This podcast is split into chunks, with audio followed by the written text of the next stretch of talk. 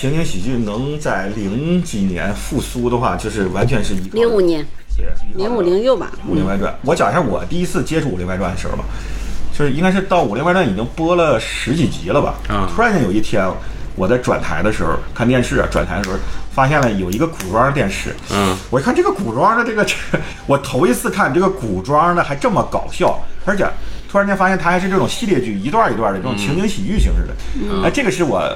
前前所未见的，啊我还记得很清楚。我第一期看的是那个，就是刘三儿，什么叫什么三儿，那个吃饺子那期，那是我第一集看的那个《武林外传》的这个、嗯这个片子。然后后来，然后倒回去看看这第一集，哦，先从这个从头开始看对从中间插进来看的。我觉得这个片子太有意思了。我是那时候在上学，在读初中，应该是大家会聊。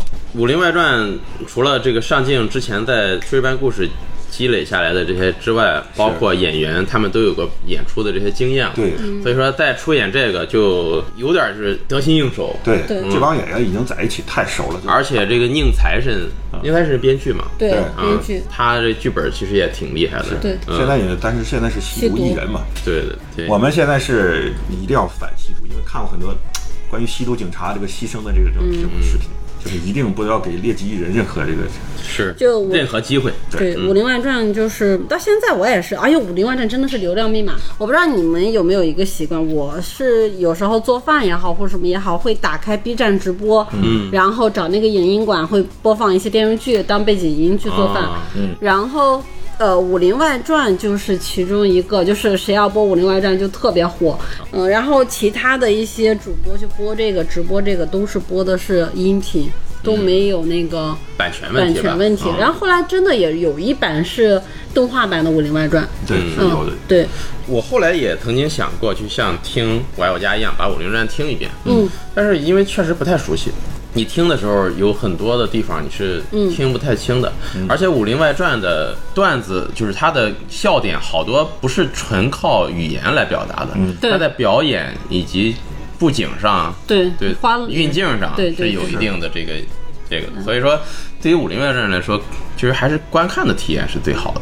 嗯。嗯，就是我我对《武林外传》最大的印象是有一集雇了几大杀手来谋杀那个哦来杀那个郭芙蓉，哦就是姚晨演的那个角色，然后有几幕是真的是纯靠声音。对，然后就把那个几大高手，然后对战的那个场景，对对对对就对。就那个感受就太好，原来不用拍出来，我自己可以脑补，就那种。不打折。对。位置，嗯。然后我之前还有一个对《武林外传》的一个印象是，之前陈伦给我讲的，说那个倪虹洁，嗯，你之前说特别喜欢倪虹洁，啊，挺美内衣，是们喜欢我们小时候的性感女神。主要是挺美内衣，跟《武林外传》没什么关系。，那时候就拿那个广告当我们小时候的，哎呀，啊，所以说倪虹洁，倪虹洁去演那个电视剧的时候，所以挺自卑的，啊，是他们家庭上也受了很大压力，他父母对这个他拍这个连续广告也挺那。嗯嗯。因为当时当时电视上会滚动播出这种擦边儿的对对 擦边儿的广告，而且他这个广告是那种大段的广告，不是那种就是十秒二十秒那种，他是个大段广告可能十分钟二十分钟。啊，它是那种白天就是不是黄金时间那种空白时段的大量的那种放那种就是有点洗脑式的那种广告，哦，就那种不是电视，对电视购物那种广告，购物那种广告，对，它不是那种那时候拍广告都那样拍，只不过他有时候放的时候只只放一小部分，你在那些白天的空闲时段就能看到它的完整版广告。对对 对对对《武林外传》就算是，而且是武侠，就是对，它是古代，它是把武侠跟这个结合起来，对我不知道之前有没有结合过啊，武侠方面的，这个情景剧，因为情景剧没有跟那什么什么抗战时期是有啊结合地下嗯地下交通站啊，除了地下交通站，还有还有一一一两部，可能地下交通站二火不是呃不是内地是没有应该，但是香港好像是拍过，哦，我觉得 TVB 那些都可以称之为情景喜剧，是他们一个不停，他们也拍不了别的剧，太穷了。没有什么失败，在摄像棚里几个不停就把一部剧拍完了，这衣服来回穿。不过这样也对剧本的要求很高，对你怎么玩出花来在这些地方？就是情景喜剧对剧本要求很高。对，为什么现在人他们不爱看拍情景喜剧，就是因为他对编剧的水要求非常非常高，。难度挺大的，其实，而且当年的情景喜剧编剧的收入是要比那个演员收入还高的，因为嗯这个词儿硬不硬决定这个情景喜剧火不火，反而演员没有没有编剧那么重要。但是演员也很重要，嗯。你像现在这些什么各种剧什么的，随便抄一抄，然后请点流量就能就能赚钱，是他们哪哪会下这么大功夫去去搞这个事情？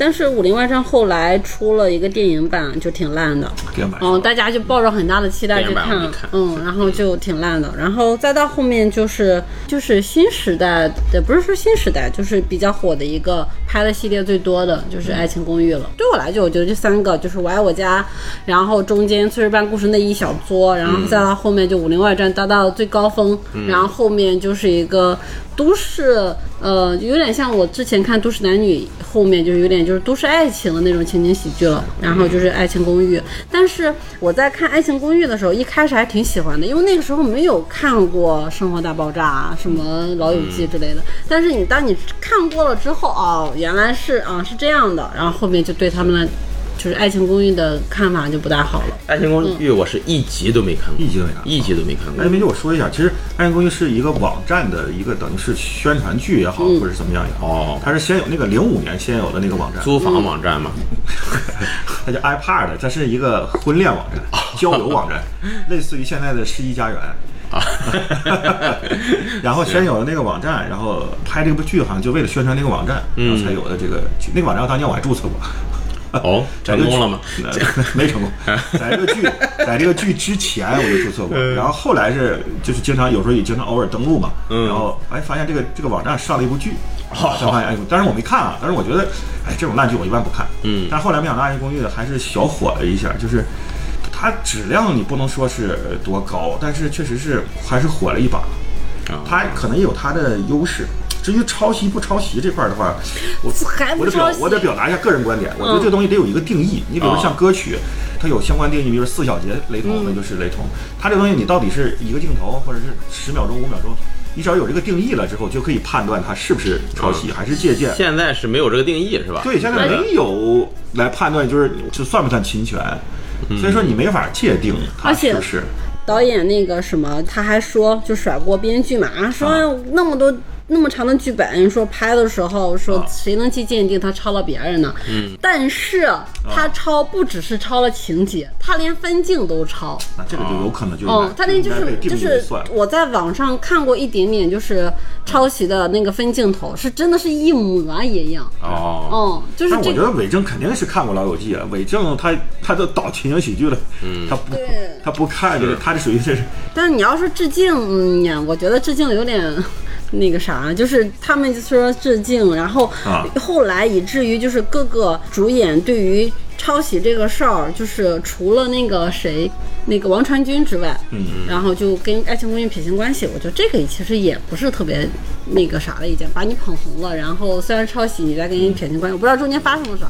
然后其他的几个就是很义正言辞，就抄袭这个事情就完全就不承认也不回避，但是不觉得这是一件错的事儿，我觉得让我。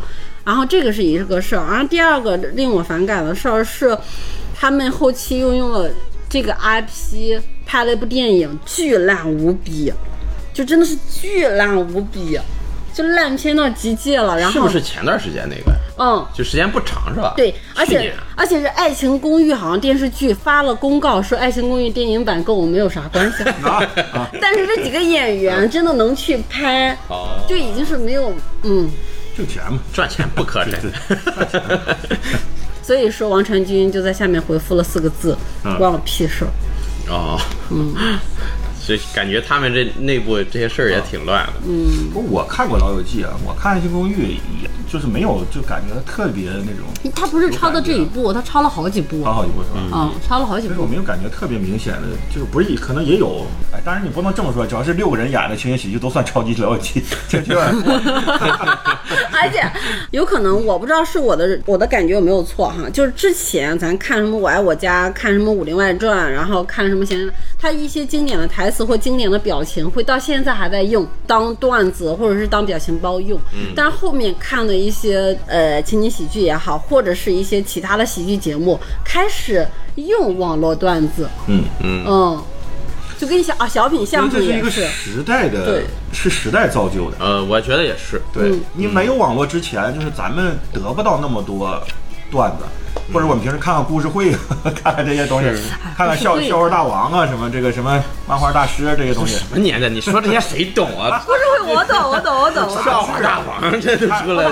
看看那些杂志，然后得到一些段子，因为那时候没有那啥，他就是电视台，他也不会给你播段子什么的，除了什么一些相声。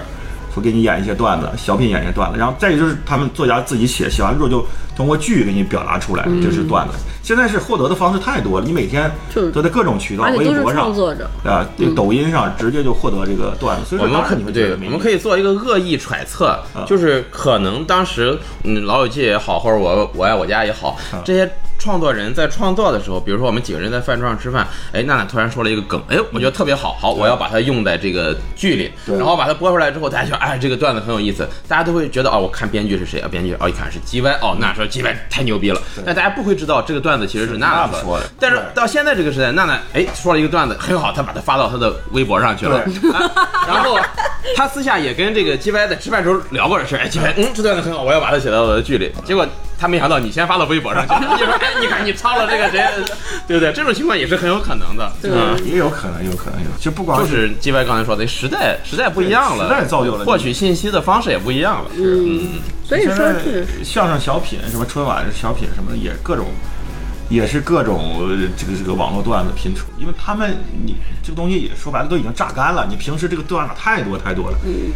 你很难再去弄出新的东西，或者就像刚才陈伦说的是的啊，嗯。行吧，那《爱情公寓》也好，它也是很早之前的事情了，也是一零年左右往后拍的了。爱情公寓啊，对，《武林外传》也是我都不知道零几年。还是爱情公寓零九年第一部。啊，对到反正近几年基本上没有情景喜剧了。那情景喜剧就是走向了，算是淡出人类人类的视线。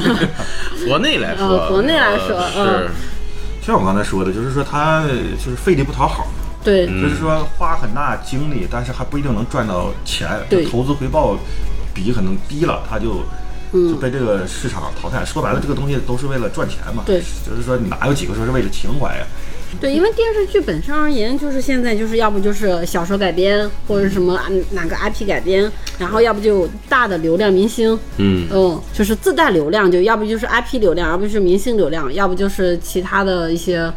像那个情景喜剧的话，它本身要要求演员，就喜剧嘛，演员本身要，就有可能你不出名，但是要演得好。然后喜剧本身就是一个有有可能会出丑的一个东西，那资本方有可能一听没有流量明星，不想让大家去这个加入是吧？对，有可能还有一些什么，本身一集一个故事，对本子要求也很高。现在的编剧，我甚至都不觉得现在还有编剧能写出写出来。嗯，对，就像就像脱口秀一样，他们写一个稿子呀，来来回回通过开放班去打磨它。那有可能情景剧，我写这么一集的本子，我也要来来回回去打磨它，把它形成一个非常完整而且有又搞笑的故事。但现在的本子一写那么大长，一写写好几集。现在电视剧什么，前面四十五分钟，前面十分钟回顾前情提要，中间二十分钟放剧情，再插播回忆，就是这种。没不插播广告了，现在。嗯 对，现在没有，现在有广告吗？应该有吧？没有了吧？不知道，反正开会员可以过滤掉。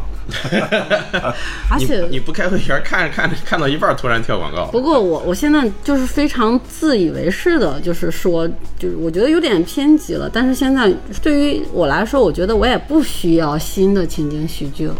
一方面就是段子已经可以了。不是，就是就是老的情景喜剧完全可以支撑我对情景喜剧的需求啊。哦，对，就是可以来来回回看看一百遍都没有问题。嗯，那这么说的话，我等于是在抖音上在看情景喜剧，因为啥老四的生活老四的什么李宗恒那种这种剧，老四确实好看，打到群里就那一跺脚。老四确实好看。他这就是一分钟、半分钟的情景喜剧成了。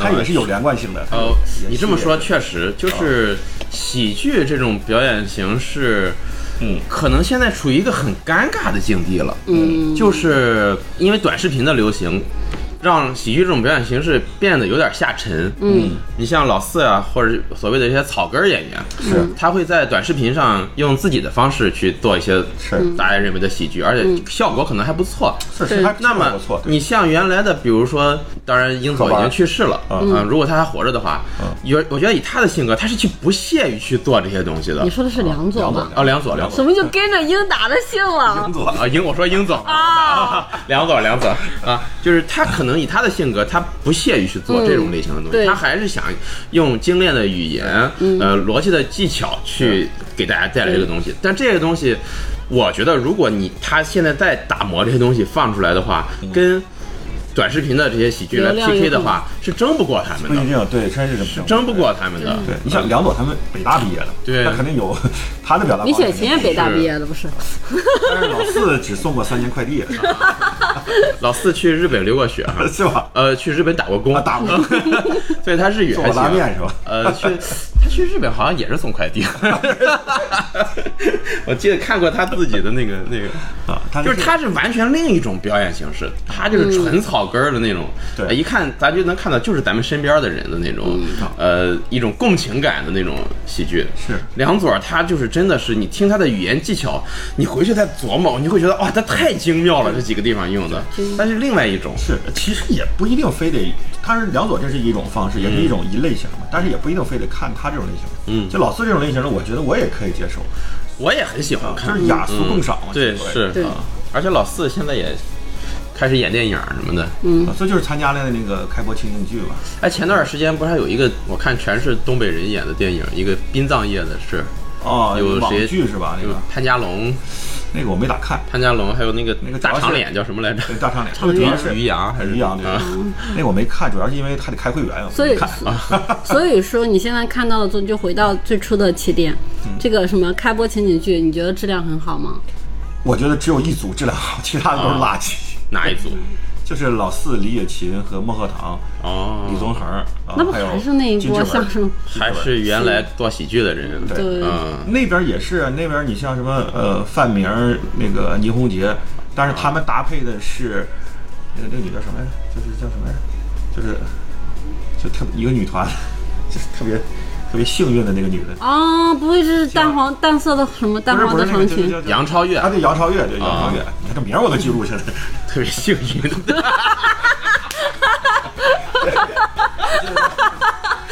就是什么都没有，只是比较幸运。你也能 get 到，是真的行。你能猜出来？你能猜？就像你，你就是他身上标签也够对的。你比比划一个词儿，你来猜。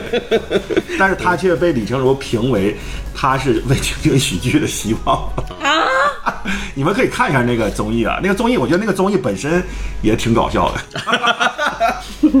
李成儒最近有点弄得啊，我不是太喜欢就我我。也是，我也是，我也是。然后他们这我也是组已经算不错，还有小沈阳那组。哎，小沈阳，小提到小沈阳这组，我就不得不提一下，就是东北二人转帮在嗯这个、这个舞台剧，包括就是什么喜剧人那种舞台上的，就是我觉得有点没落了。哦，大家已经这些年看的有点审美疲劳了。审美疲劳。再一个，我觉得可能也是因为整体的中国人的这个文化水平在提升，嗯，然后导致的就是说，就是他那种就是非常接地气的，甚至接地府的这种 表达方式，就是已经有点跟不上潮流了。为什么哦脱口秀这种能兴起，嗯是吧？就还是年轻人。对年轻人这个文化，就是说学历的提升啊，嗯文化素质的提升，导致就是像东北帮的这帮，就是刘老根儿的这帮，就是大舞台这帮，有可能还是就是周边环境跟自己已经想象不到了。对，种可能我会除了东北，就是东北本土的人能理解这些梗之外，他在外边那种就是很多东北梗已经理解不到了，甚至我都不太喜欢。你现在已经不能算东北人了，对，就是你东北徐州人东北嗨，离开离开东北太多年了。对我都我都不是很喜欢。反正我就觉得就是像孟鹤堂、李雪琴他们这组的，我就很喜欢。他们就公认的第二名是小沈阳那组，但我觉得我甚至觉得就范明那组比小沈阳那组还好一点。哦但是其他那些组就特别拉了。就上镜带了一组，上镜是以导演的身份带了一组新人，嗯新人嘛，他就是就是就很不行。然后还有香港 TVB，TVB 的你们可想而知啊，嗯他们就是更水土不服了，对他们就是真是已经到地府了，就 已经低的不能再低，低的不能再低。太难了，我觉得啊，太这种。然后还有一组，还有一组啊，没了，就是一共是六组，然后新加了一组是那个叫辣目洋子的，辣目洋子的，他就偏向于这个。就视频风了，他就哦不太跟情景喜剧可能不太搭，因为他那个剧还弄得挺好的，就是每一组都有固定的场景，他那个舞台弄得特别棒，那场景啊，那不就开心麻花吗？呃开心麻花当时参加喜剧比节目的开时候，心麻花那还要还要还要还要好就，是之前看那个《欢乐喜剧人》的时候，就他每开心麻花的舞台，他每集搭那个舞台都比我爱我家那个还要精致。啊，我爱我家就没变过。对，每集搭那个舞台都比我爱我家那还要精致。嗯，我还特别希望能通过这个这个节目，然后让情景剧再火一把是吧因为？他说是要通过兔子洞电台这个节目让情景剧火一把。通过投到说的是那个通过个，开播情景剧，开播情景剧，你想啥呢？你疯了你！通过那个开播情景剧这个综艺，让这个情景剧再火。他说的是评选出一个最佳的，然后要进行一个长剧的一个拍摄哎啊拍摄。那你想一想，脱口秀也是通过了好几季，通过了他这个也可以通过。好几季。哎，其实说到这个，我又想到去年那个马东那个一年一句喜剧大赛，嗯，当然这个扯远了啊。不过他那个就跟情景剧其实也有点类似，也是就舞台布景，然后但是那你这样的话，不就是小舞台剧品性质？，对，小品性质的有点。其实现在舞台剧、话剧、情景喜剧，对，就是有点开始融合的那种感觉了。它情景喜剧它是有很多，就是很多集那固定角色的，像那种就是很难再写出来。我以这个角色为固定角色为出发点，再写出新的，就是写着不每一集不同的故事，这一集太难了。对他一定以这个几个固定的角色，然后以他们每个人，比如说身上往外联动发生的事儿。对你不能以你不能以说他们拍了个小品或者拍了一个呃舞台剧，然后你就把它归到情景剧。我觉得就还是就是就比如像我爱我家，不可能下一集出到那个军旅生活上去，这个就不贴边儿。他只能以这个北京一个家庭的不过像刚才 G Y 一聊到二人转那些，包括我们之前聊的短视频啊什么的，我觉得其实现在的也不光是喜剧吧，嗯，就是所有的通过视频传达的东西，包括原来的电视剧也好，嗯或者什么也好，我觉得其实是要开始进行一个比较细致的观众细分了。嗯分众，就是你要哪一波人看什么样的，其实我觉得可以去开始进行这个细分了。是的就像我们之前不是可以开始，早就开始了。啊、我们之前看的那个一年一度喜剧大赛，大家都说，哎呀，真的很好看啊，很有意思啊，为什么不上春晚啊？什么？后来我看了一一个一个关于就是访谈什么的，其实他说的也挺有道理。比如说什么互联网体检这种节目，嗯，你往上春晚上一放啊，年轻人会觉得太有意思了，太好笑了。但是说我奶奶肯定看不懂，对，这就是我是吧？那那你让他看春晚干嘛呢？就我记得我，我记得那个潘长江说过一句话，其实春晚的节目非常难，它要是四代同堂都能看懂的节目。是。对，咱现在看到，咱觉得非常好，但是咱的爸爸妈妈、爷爷奶奶不一定能看得懂。对，是。就是我们这些人，每个人的观赏范围是一个圈儿，对。这些人的圈儿是没有重合点的，是。你只能在这些圈儿的位置找一个点，距离这些圈儿都最近的地方，可能这一个点全超出了这些圈儿，就大家都觉得嗯一般，对所以 但是你往哪个方向偏一偏，另一拨人就会觉得更难看了。对，所以说春晚的节目小品，说如果真的要做好，真的太难太难了，所以就别搞春晚，这个好像 不行。这个好像不太可能，还是有需求。嗯，而且你像刚才 G Y 说的，像 TVB 的那些，他们的地域范围限制就更大了。对，你除了粤语地区，或者你拿到南北方水土不服这个问题就特别严重。非常的不服。之前看喜喜剧人的时候，什么吴君如他们的表演，对我就觉得啊，真的这什么玩意儿？那你看一下这个开播情景剧，他那个啊一样一样 一样一样。他光普通话这就是可能。在粤语范围内，如果他们用粤语去表演，是可能更自然一些，或者说他们的接受程度会更高一些。我觉得真的南北方文化差异还真的就是挺大的。是是黄子华来了不行。黄子华其实演的这个香港电影，我觉得非常搞笑，但是他这个 上来都不行。嗯而且香港地区的表演形式，一定我觉得还是要靠粤语来表达。那是，昨天晚上看了个电影，嗯，大块头有大智慧，哦，刘德华跟那个张柏芝柏芝那，个哦，那个这个电影我听过一个解析，就是它好像寓意非常，呃，我看的是就是完整版，就是不是内地版，内地版删了好多东西。对对对，呃，但是我找不到粤语版啊，啊，那个普通话配音真的是难受啊！我我就一直想找粤语版，但是找不到。B 站是有完整版的，但是它是粤普通话配音。啊，就是我觉得这种东西，你要是看粤语版，我觉得我代入会更好一些。行，聊偏了就 就聊偏了。啊，聊回来，哦，那我就聊一聊最近就最近的这个伪证的这个《破纸精英》这部剧吧。是个也是个情景剧吗？对，应该是？对，应该是《爱情公寓》，不能算是原班人马，《爱情公寓五》的部分人马，嗯，然后演的。然后这部剧现在豆瓣刚开分儿，哦七点一，哦，其实还是不低了还是不错的啊。情景剧。啊，当然跟我爱我家是 跟《武林外传》这个是没法比，它嗯这都九九分左右是吧？嗯，都《武林外传》九点六好像是。九点六啊，九 九点六也太高了呃，。我爱我家应该是九点二还是九点四？嗯，哎但是我觉得有的时候豆瓣有有的时候会有一些粉丝向的这种打分，就有点呃。，越小众的作品得分越高，因为只有喜欢他的人才会去看打分只有看只有喜欢的人才会给他打高分，就会出现这种情况。是是。这个，对然后无所谓，嗯，它这个这部剧，呃，它的整体风格肯定还是延续，就是韦导那个风格，就延续那个《爱情公寓》那个那个类似的。抄袭？啊嗯，有人说他抄袭了一点那个《IT 狂人》，哦啊，IT 狂人是个英国的英英剧也是情景喜剧，英式情景喜剧。嗯，但我看好像除了场景，就他们那个工作地点有点类似之外，其实讲的内容应该是完全没有、哦。没有关系。的。他其实深度的剖析了，就是现在当下社会的很多社会现象，嗯。比如说加班儿。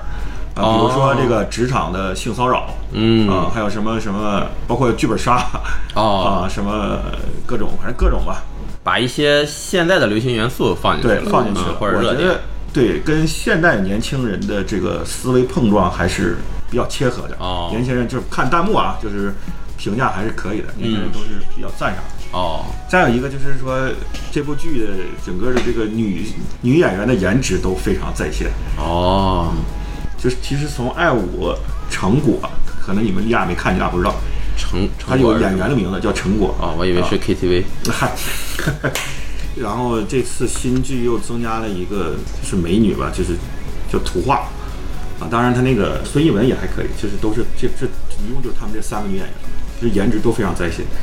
这也是伪证的一个过人之处，他就是每每一部剧都能就是捧一个这种顶级颜值的这种美女出来。之前捧的谁啊？先捧的，那你像那个《爱情公寓》那几个女主颜值也还可以。我没看过啊，但是他们后来火了嘛都。有一个还行。唐，啊，是什么？那个娄娄艺潇，潇娄艺潇潇还行，哦，娄艺潇我不喜欢。颜值一般，但是。呃，最火的不就是陈赫嘛？嗯，爱五就爱五跟那个前面四部好像不太一样，因为爱五增加了很多那种新演员，就是哦。比较年轻人的，都是那种刚毕业的二十几岁的那种演员。啊。对啊，哦，怪不得 G Y，鸡巴好这块儿。嗯，他这个这个演员就是不是这个角色，不是这个演员，这个角色比较搞笑，就是说给了一个美女是全程说陕西话的。哦，就是听他的话，我有点跳戏，就是有点佟掌柜的那个感觉。最近那除了这个剧，也就没有什么新的情情景喜剧了。没有，没有。这几年，除了你刚才说的这个《破事精英》，最近的应该是之前的《龙门镖局》了吧？啊，对，《龙门镖局》对。刚才其实说到《武林外传》的那个后续的话，《龙门镖局》应该是所谓的正统后续。啊，但是很不幸，就是这个《龙门镖局》只出了，算是出了一半儿吧，就等于是后面应该还有后续的，但是因为宁财神不进去了嘛，哦，导致了这个整个这条线就彻底中断。啊，《龙门镖局》因为这个事儿不是《龙门镖局》其实演完了，啊但是应该看的样子应该还可以做继续做续，啊，但是宁财神就进去了。就就就这个这个戏也就暂时完了就。这么地了。这个、啊这个武林的这个宇宙也就是停滞到如此了，嗯因为宁财神进去了，就武林宇宙也就是停滞在这儿。是，我看我看 G Y 豆瓣给这个《破世精英》打了五星，对啊，他还没上分的时候我就给了五星，因为一贯的评分标准。因为你得看什么，你比如说你一个二二年级的小朋友能解出一二次方程，你就可以给五星。哦，但是一个大学生，你为一分没整明白，我都我都得给你一星。他是在这儿呢。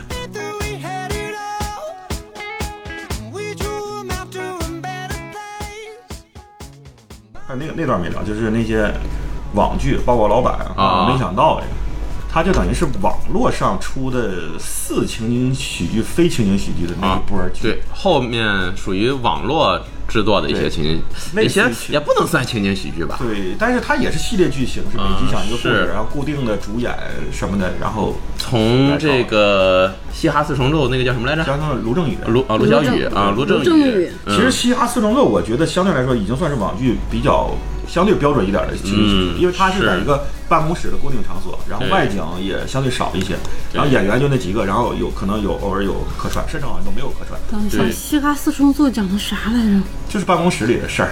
我看过了，但我现在一点印象没有。我我也看过，但我印象也不深，我我对卢正雨这个导演，我觉得还是比较相对认可一点儿。我还挺喜欢他对，我也。挺喜欢他的。我看他的那个大侠卢卢小鱼卢小鱼那那个 给我当时印象很深刻也算是。古装的，但是它就不是固定的剧情了，它好像就是每次都是有转换，然后不一样的。对，去年它不是还出了新的大侠卢小鱼的嗯剧，在 B 站播的，但是好像反响不大好，反响一般。我都没看完。就是他纯他的风格我全看了，我对对他他那个，我说这个新的吗嗯？新的吗？对新的新的我没看就去年那个《哦，他拍那个大电影，范伟主演的叫《绝世高手》。绝世高手啊绝世高手那个也还行。那个网络评我价一也挺喜欢般，，但是我我挺喜欢，我也挺喜欢，我挺喜欢 这部剧，我还刷了两三遍。我觉得是现在没有他这个风格的了，或者说没有周星驰风格的喜剧了，他就有点只有他在在做这个。哎，其实那个什么，就是当时优酷上就他这个片子完了之后，还有一个叫林真昭的，出了一部叫哦《国产大英雄》，出了两季。哦，我不知道你们看《国产大英雄》，就是其实在网络上比较有一段儿可能比较呃普及的，就是说，就是国内的快餐小笼包跟那个洋快餐、啊麦当劳、肯德基的这这个斗争的这个这个视频啊，就是就是截自于这个这上面的。反正还有类似的一些东西，他这个风格我觉得也挺无厘头的，而且嗯，就是也算是继承，但是他这个人没有大火起来，没有哦。没有太大火起来。那那个阶段是不是大鹏大鹏的《屌丝男士》系列？对，屌丝男士他不能算情景剧，不能算情景剧了对，就是一小一个小笑话一个小笑话。纯对纯是笑话剧了，我觉得就是对，而且那个时候看《屌丝男士》觉得挺好看的，但是后来我在重看的时候，会觉得里边有一些内容其实不太不太对，啊，擦边可能放在现在的话就要被批的那种，就是擦边了。嗯，对，有点擦边儿他们还请了那个柳岩退役退役女优，不是柳岩都无所谓，啊。请了退役哦，对，吉女优吉。泽不明，呃，吉吉泽吉吉泽，呃呃，龙泽罗了，不是，不是不是没有了吧 这什么来着？波多野结衣，他也请到了，就日本的那个 AV 女优嘛，啊，哎，你要说这种所谓的像笑话剧、相声剧，我想起来就是八八九十年代，当时咱们电台的电视台的话，把那个很多相声拍成了相声 TV，对相声 TV 拍成了那种，就是一一个剧一个剧的，当然就是可能十分钟、五分钟的那种、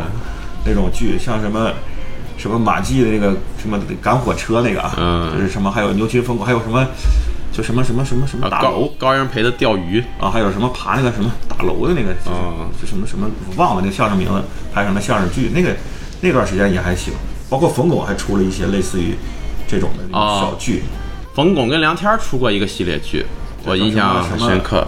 对。没印象。叫什么哈？那个你太小，那时候你还没看，可能就是在九零年前后，对，差不多那个时候前后的样子有一集是梁天儿、冯巩、李丁儿啊三个人表演那个三个坐办公室，啊，然后去就是就打水打水啊，水那个打水的，对对对。整部剧一句台词都没有这。个我看过，啊，这个就是那个系列其中的一集，哦，这个我看过。对，整部剧没有任何台词，但是都不想打水，对每个人都表演的活灵活哦，现。那个那个我看然后最后过，冯巩把水打完了，对，就打了他自己一杯的。正好倒满。而且是，而且这个好像是前几年还在网上火过。在微博上啊对对翻挖出来了嗯。微博上，包括现在抖音上，肯定这种一小片段的话，肯定是还有。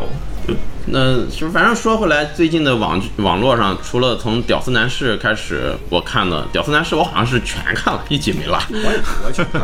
哎，屌丝男士后续还拍了很多那个什么，叫什么屌丝如女士，如如果这样，如果这样是张小斐和艾伦，张小斐跟艾伦演的，就是哦，我看过一些片段对对对，如果是这样，他俩坐那个会怎么样坐在那个红绿灯上当摄像头呗。你怎么这怎么都逆行了呢？咱俩是不是做反了？哦，好像我也看过。对还有去那个改改 QQ 签名要审核是吗？对对对，类然后孙悦似那种买买猪肉大葱啊，对。都有。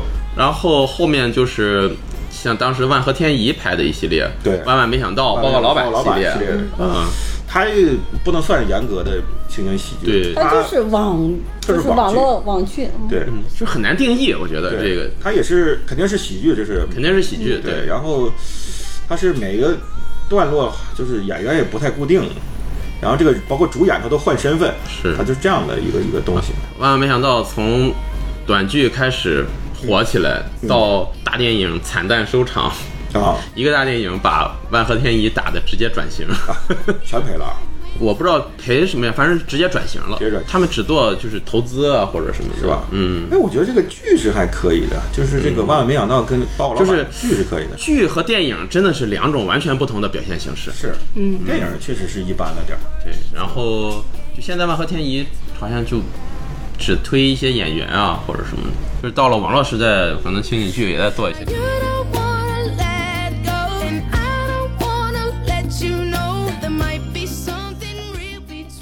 国外的一些这个情景剧，大家可能看过的就比较熟悉了。对。像刚才我们说过的什么《IT 狂人》对，啊，然后生活大爆炸、破产姐妹、对《生活大爆炸》啊老友记》是破产姐妹，摩登家庭，对对对，这些成长的烦恼，我们就是小时候看的一些，是。这些大家就都比较熟悉了。我在这儿也说几说说两个小时候看过的香港的，啊，情呃，也不能算情景剧吧啊，对，呃，就是叫《他来自江湖》，没看过。名字好熟是悉是我小时候看过唯一一部周星驰演的电视剧，哦，周星驰、吴孟达那个。哎、还有万梓良，哦。当时是哇，觉得就是太好笑了，周星驰在里边，哦哦，嗯，就是这是看过香港的，主角还是配角？他不是主角他是双主角，他和万梓良双主角，哦，嗯，不过像刚才 G Y 说的，就 TVB 就是香港拍的剧，可能还都都算到情景剧里边，情景剧，对，基本都是搭的搭剧就搭的景儿太小了都。哎，突然你说这个香港，突然想到一个叫什么“外地媳妇儿本地郎啊，这个好长，我记得。呃，这是个广东剧，它”，不是香港的，但是我嗯听一些节目说，这个也算在情景喜剧里，哦，而且这个是剧集最长的一个情景喜粤语区限定吧。啊。那你要那么说，那个台湾还拍过一些什么那种意难忘，啊？对对对对对对对，意难忘，拍了得有这叫电视剧啊。哦，电视剧，电视剧好像是《意难忘》拍了八部还是几部，然后又拍再续《意难忘》又拍了七八部，而 且它是闽南语，哦，嗨，呃，闽南语发音。然后韩国有个比较火，在国内比较火的一个情景喜剧叫《搞笑一家人》，哦，嗯，这个也很火日。韩我都看的很少，日日本的应该也有吧，但是日本也有也有啊不太了解。包括以前新加坡、马来西亚的剧都有过来。咱这不是聊电视剧啊，咱聊我看那一个，郎那个是所是情景剧，我看那个，他们说《家有仙妻》也算，算情景喜剧，不是它不能它算电视剧吧？它没有我。看的很少，我知道这个点，但是我基本上这两天其实我我们我们是都看是我们小时候，是我们小时候电对电视剧，对嗯都看了对。但我觉得它不太算情景，嗯它不是那种，它是有点电视剧的性质，它不是固定的布景。反正你要让我真正就是画圈儿有一个完整的情景喜剧的那个圈儿的话，啊，是在我看来，我就是以《生活大爆炸》嗯。这种类似的给它是。跨一个，有演员表演在台上表演，下面有观众，嗯，现场有收集笑声，嗯。啊，然后就每一集都在搭的这个景儿里，每一集都是这些人，对。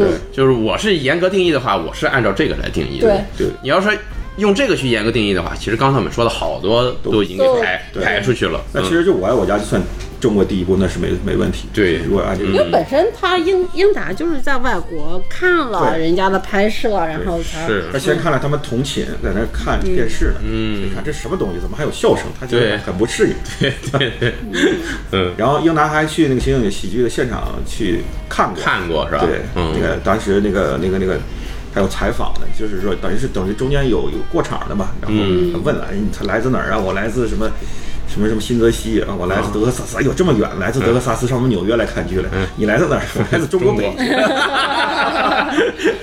嗯，啊，中国北京啊，怎么？你觉得我们纽约怎么样呢？他说，哎，你们这个城镇还是不错的。就是我觉得，就我爱我家这种东西，就是已经存在于巅峰级过去了。就包括以现在已经也完全拍不出来了，是同水平的编剧也不会再有。就是说，同种风格且同种水平的编剧不会再有。然后那个时候的演员也好，现在基本上，呃，不联系的不联系，去世的去世，就是已经传不起来这个局了。是，我觉得想要再拍一部达到不就不敢说超过，嗯达到同等水平的情景喜剧的话，你按照我爱我家的套路来拍，是永远不可能超过他的。对嗯你只能另另辟另辟蹊径，就是找一条现在的路再去走了。